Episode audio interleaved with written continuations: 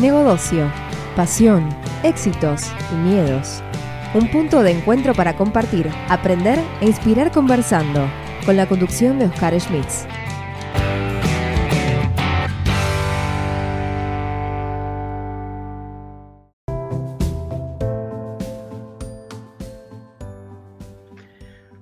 Abundancia de información y escasez de privacidad. No o abundancia de información y escasez de privacidad. Hoy con Fabián Descalzo, que ustedes lo conocen, socio de Video Argentina por la parte de API, aseguramiento de procesos informáticos. Vamos a estar hablando de un tema que es preocupante para todas las empresas y las, y las de todos los tamaños, obviamente, eh, de la parte empresarial de hoy.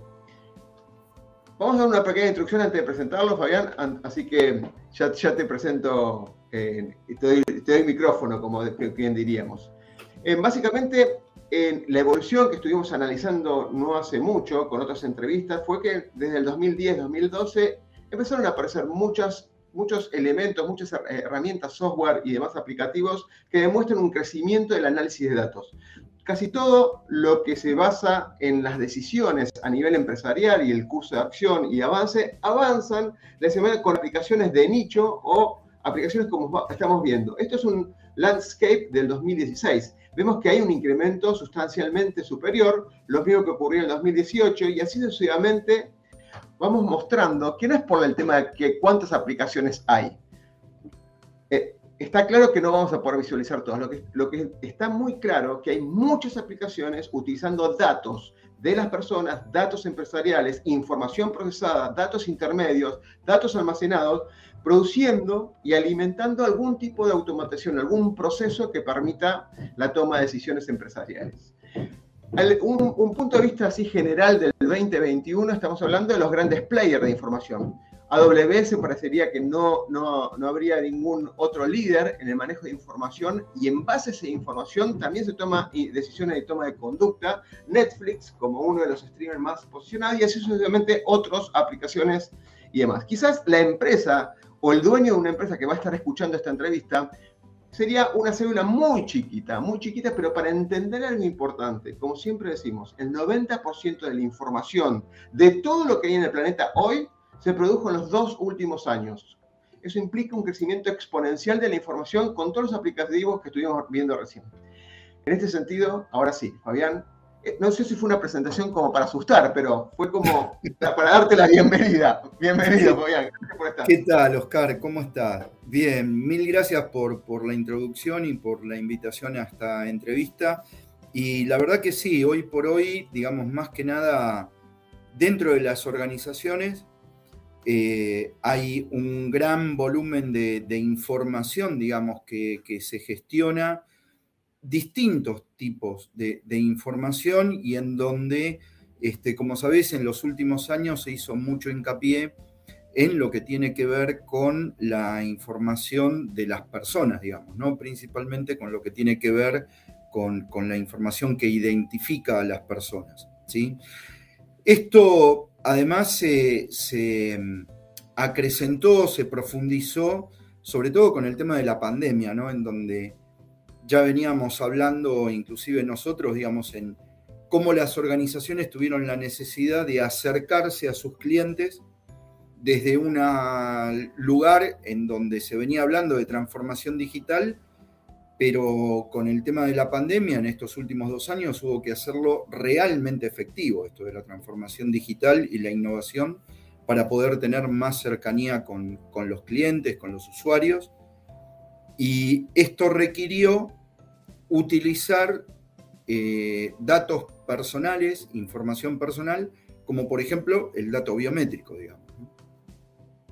Ahora, es indiscutible, por más que estuvimos, estuvimos en debates donde la tecnología es buena o no, la ética la tecnología, cómo aplicarla, es un gran debate de construcción en un montón de comités que vos estás participando, que se debate este tema. A veces uno creería que es una pérdida de tiempo porque la tecnología sigue avanzando y las, empresas utilizan tecnología para avanzar y tener oportunidades. Inteligencia artificial, como estamos escuchando, ChatGPT, OpenAI, eh, todo lo que es eh, GPT-3, eh, etcétera, etcétera, son tecnologías que se van mutando y transformando, como vemos en la, pantalla abajo, de un montón de estas aplicaciones. Eso va a seguir creciendo, pero pocas veces escucho que pongan seriamente el tema del concepto de la privacidad sobre la mesa. Entonces, te pido, de alguna manera como, como introductorio de esta entrevista, es qué ideas o qué tendencias o qué cosas tenemos que tener en cuenta para acompañar el crecimiento empresarial y tener en cuenta la privacidad, obviamente, de los datos. Claro. Sí, a ver, en este sentido, una de las primeras cuestiones que tiene digamos, como foco de atención a, aquello que tendríamos que abordar primero en relación a lo que es inteligencia artificial. Sabemos que la inteligencia artificial se basa principalmente en el hecho de tener eh, una predicción en función del monitoreo, de alguna manera, digamos, de, de, determinados datos que están relacionados con las actividades de las personas, digamos, ¿no? Entonces hace una predicción con un conocimiento previo de lo que hacemos. ¿sí? Todo esto diría que es bastante complejo y, sería hoy, si, si, considero que es el término adecuado, un paradigma para lo que tiene que ver con el compliance, digamos, ¿no? Con los temas éticos, el, hecho de eh, realmente eh, cómo utilizar los datos en función del beneficio de las empresas, prediciendo determinado tipo de actividades de sus clientes, de sus usuarios, digamos, para mejorar sus servicios, etc. Todo esto requiere, como primer parte, el hecho de tener una regulación, una ley, ¿sí? la parte legal desde el punto de vista de, los países, digamos, en forma adecuada. En esto sabes que que más allá de las actualizaciones de GDPR, el, e-privacy, este, que también es un reglamento de la Unión Europea que establece pautas para, y requisitos de, privacidad para lo que son medios electrónicos. También, digamos, hay estándares que tengo, como lo es la última actualización de la 27001, ¿no? y sus controles a partir de la 27002, en donde hoy ya se habla a partir y en forma expresa desde el título de la norma y de, este estándar de ciberseguridad, privacidad y, y seguridad de la información. Lo primero que hay que tener en cuenta conceptualmente es que no es lo mismo seguridad de la información que privacidad, ¿sí? para poder establecer y entender esto. Seguridad de la información está orientado a la protección del dato.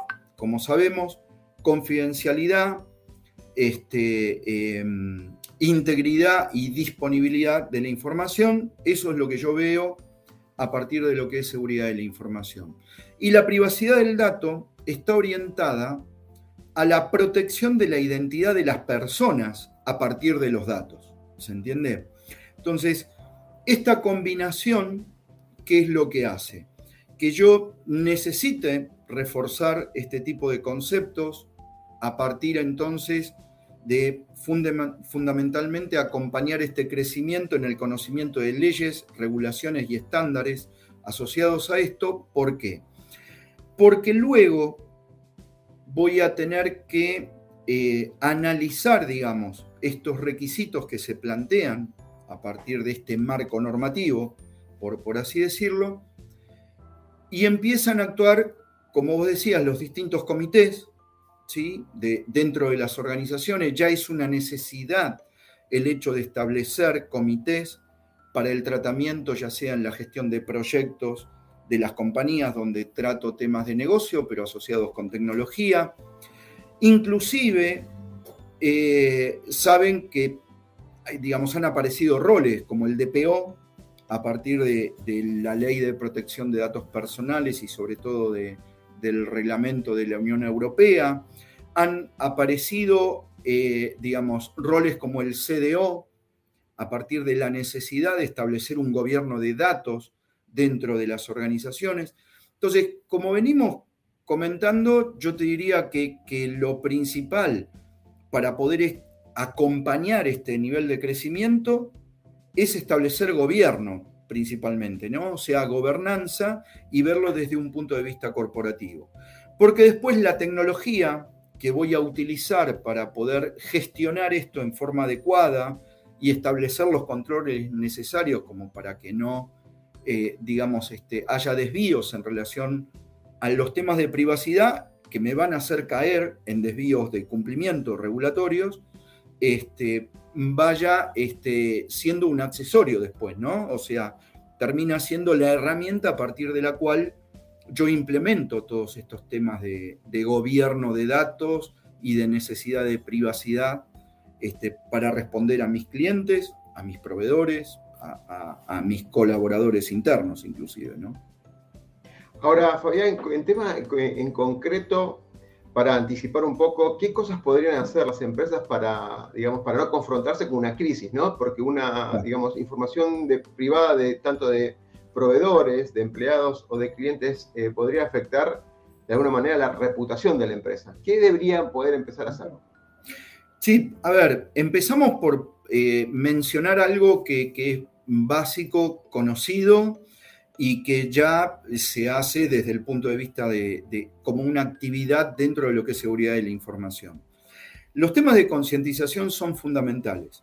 Una de las cosas que principalmente perdemos eh, dentro de la ejecución de nuestros procesos, cuando nosotros ejecutamos distintas actividades, es la sensibilización de la información que estamos tratando y que estamos manejando, digamos, ¿no? Esto nos puede pasar si trabajamos en una entidad de salud con datos sensibles, como los diagnósticos, etcétera, en donde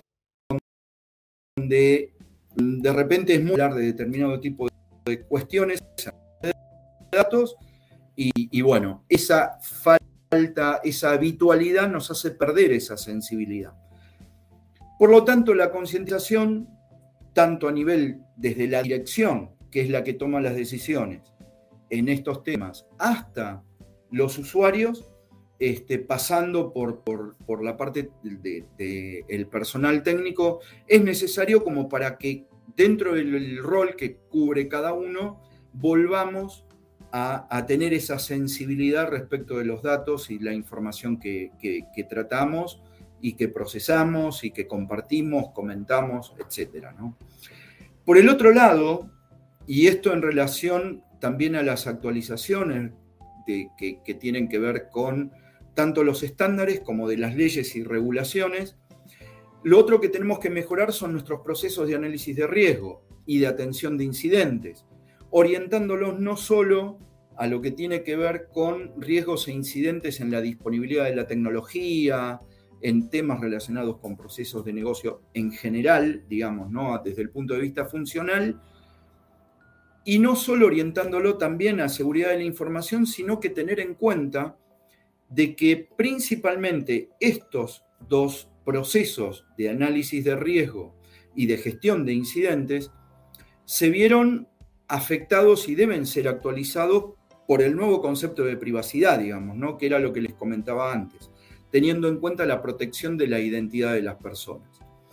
El otro tema es el hecho de ya que tengo análisis de riesgo obviamente actualizado y tengo una gestión de incidentes actualizada, por carácter transitivo lo que voy a tener que hacer es implementar nuevos controles o mejorar mis controles actuales de seguridad de la información, por ejemplo, para que eh, también vean conceptos, hitos necesarios de, de, control respecto de los temas de privacidad. ¿no? Y estos controles tienen que estar enfocados no solo a verificar temas técnicos, acceso a datos, privilegios de accesos a datos, gestión de cuentas de usuario, eh, eh, configuraciones de plataformas, etcétera, sino también estar asociados a que la gestión de todo ese ambiente tecnológico sea eficaz y eficiente. ¿no? Acompañado esto, y para digamos, yo siempre digo que para poder tener una empresa más resiliente y tener una gestión más resiliente, lo que debería de hacer es tener lo que a mí me parece el nudo de todo esto, una metodología de gestión de proyectos a nivel corporativo adecuada, ¿sí? en donde yo pueda ver a partir de la gestión de proyectos cómo es eh, eh, o, cómo voy a armar el diseño de un servicio, ya sea funcional, una línea de negocios, o ya sea un servicio tecnológico, en función de su implicancia dentro del proceso para el cual le va a dar soporte, teniendo en cuenta los datos que va a tratar, por ejemplo, digamos, ¿no? De esa manera me permite ya desde el inicio que, eh, identificar qué controles son los que debo implementar para ese servicio que estoy diseñando, cuál va a ser la forma en que va a estar gestionado, etc.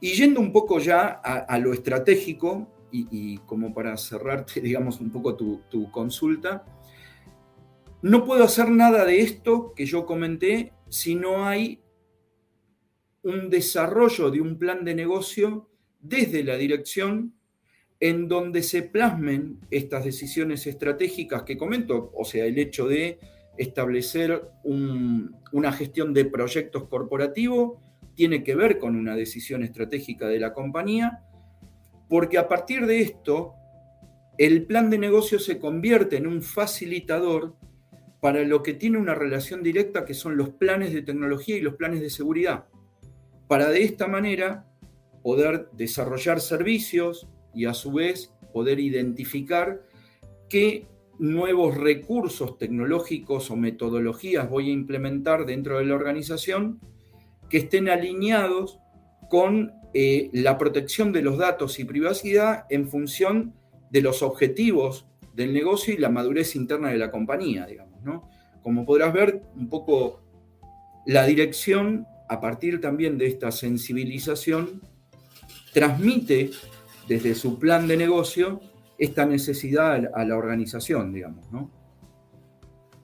Me gustaría compartirte algo que he visto que lo usabas en varias charlas, que es el famoso cubo, ¿sí? Antes de hacerte la última pregunta, donde si bien es complejo, se resumen tres, estas tres elementos, tres dimensiones del cubo. Gustaría si lo podías asociar esto que hablas de estrategia con, este cubo que es basamento para tener una visión integral de lo que hablamos de privacidad, seguridad de la información y ciberseguridad. Tal cual.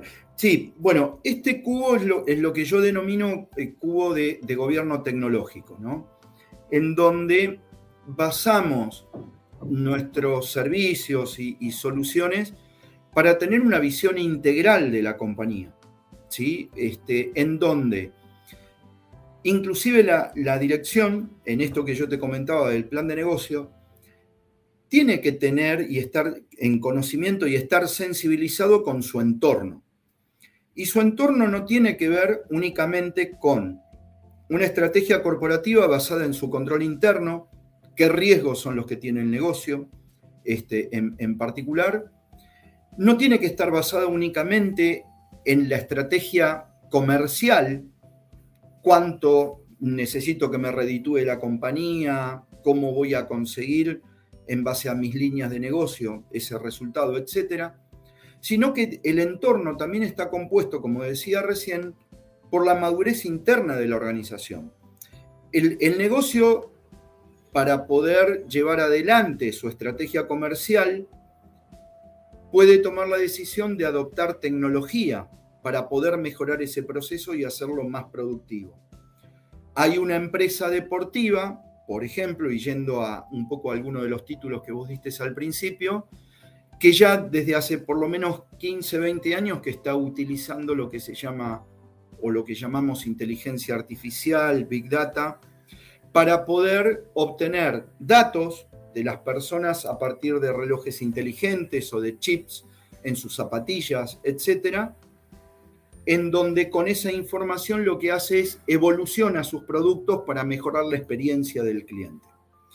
Si el negocio determina eso y entiende que el entorno, y no hace un análisis, perdón, para el entendimiento del entorno de madurez, del uso de esos datos, tanto por la gente de tecnología como por los investigadores y los usuarios finales, está dejando una gran parte de riesgo tecnológico y de negocio por fuera que hace que el, segundo lado del cubo, desde el punto de vista de tecnología, no me dé la información necesaria para poder elegir la tecnología adecuada que yo sé que internamente la puedo manejar. Y a su vez, en el tercer lado del cubo, que tiene que ver con la gestión, tampoco voy a poder tener la capacidad para poder definir si la gestión que estoy utilizando, tanto para la tecnología como para el negocio, es la adecuada y no me genere desde el punto de vista eh, de riesgos, un riesgo de mercado, un riesgo reputacional y a su vez un riesgo de cumplimiento. Porque en donde yo tenga, por una cuestión de, eh, no, de seguir manteniendo obsolescencia tecnológica, de no tener el conocimiento adecuado en la protección de la nueva tecnología, por ejemplo, en mi personal técnico de seguridad, de lo que quiero implementar en la compañía, donde yo no tenga estas cuestiones, voy a estar más cerca de los ataques de ciberseguridad. Un ransomware, fuga de datos, robo de información, que obviamente los dos impactos, digamos, que primero se nos vienen a la cabeza es, por un lado, el reputacional, imagínense una gran compañía que utiliza este tipo de, soluciones tecnológicas, si no ve los temas de gestión y de gobierno y de contexto, es, bastante importante. Y adicionalmente a esto, eh, el riesgo regulatorio, ¿sí? con esto que comentamos del avance de las leyes, el avance de las regulaciones en las distintas industrias. Todas las industrias, no únicamente la bancaria o la financiera, digamos, que son las que por ahí están más acostumbradas a, estas cuestiones, son las que hoy están teniendo este nivel de complejidad, digamos. ¿no? Entonces, por eso y gracias por mencionar lo del cubo tecnológico, eh, está orientado a esto, siempre caemos en, esta cuestión.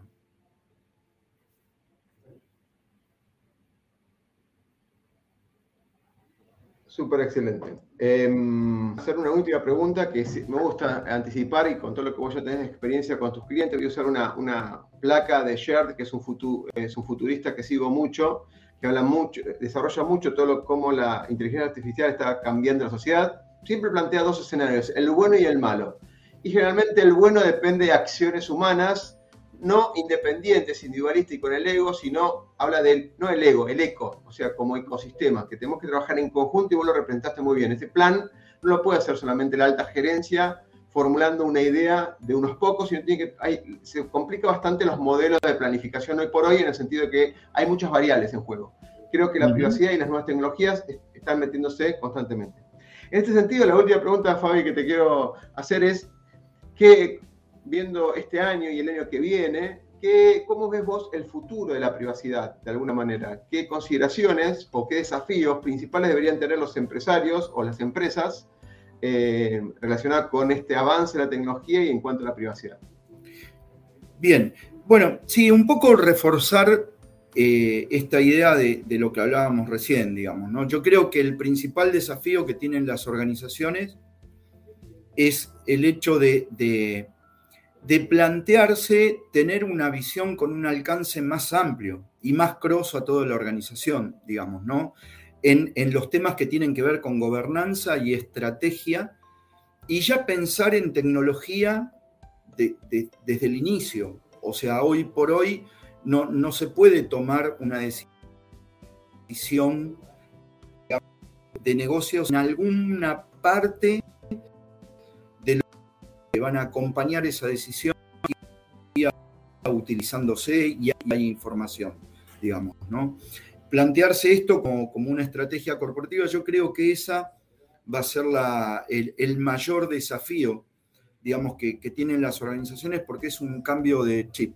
Hay, algo que, también menciono siempre, sobre todo con estos temas en, en mis últimas charlas, en donde el SEO tiene que tener, digamos, una orientación tecnológica desde el punto de vista de la sensibilización con la tecnología y el CEO y el CISO tienen que entender del negocio, también como para poder, este, digamos, alinear o alinearse en sus actividades y en sus decisiones desde el punto de vista tecnológico en lo que tiene que ver con la propuesta que le da el negocio, digamos.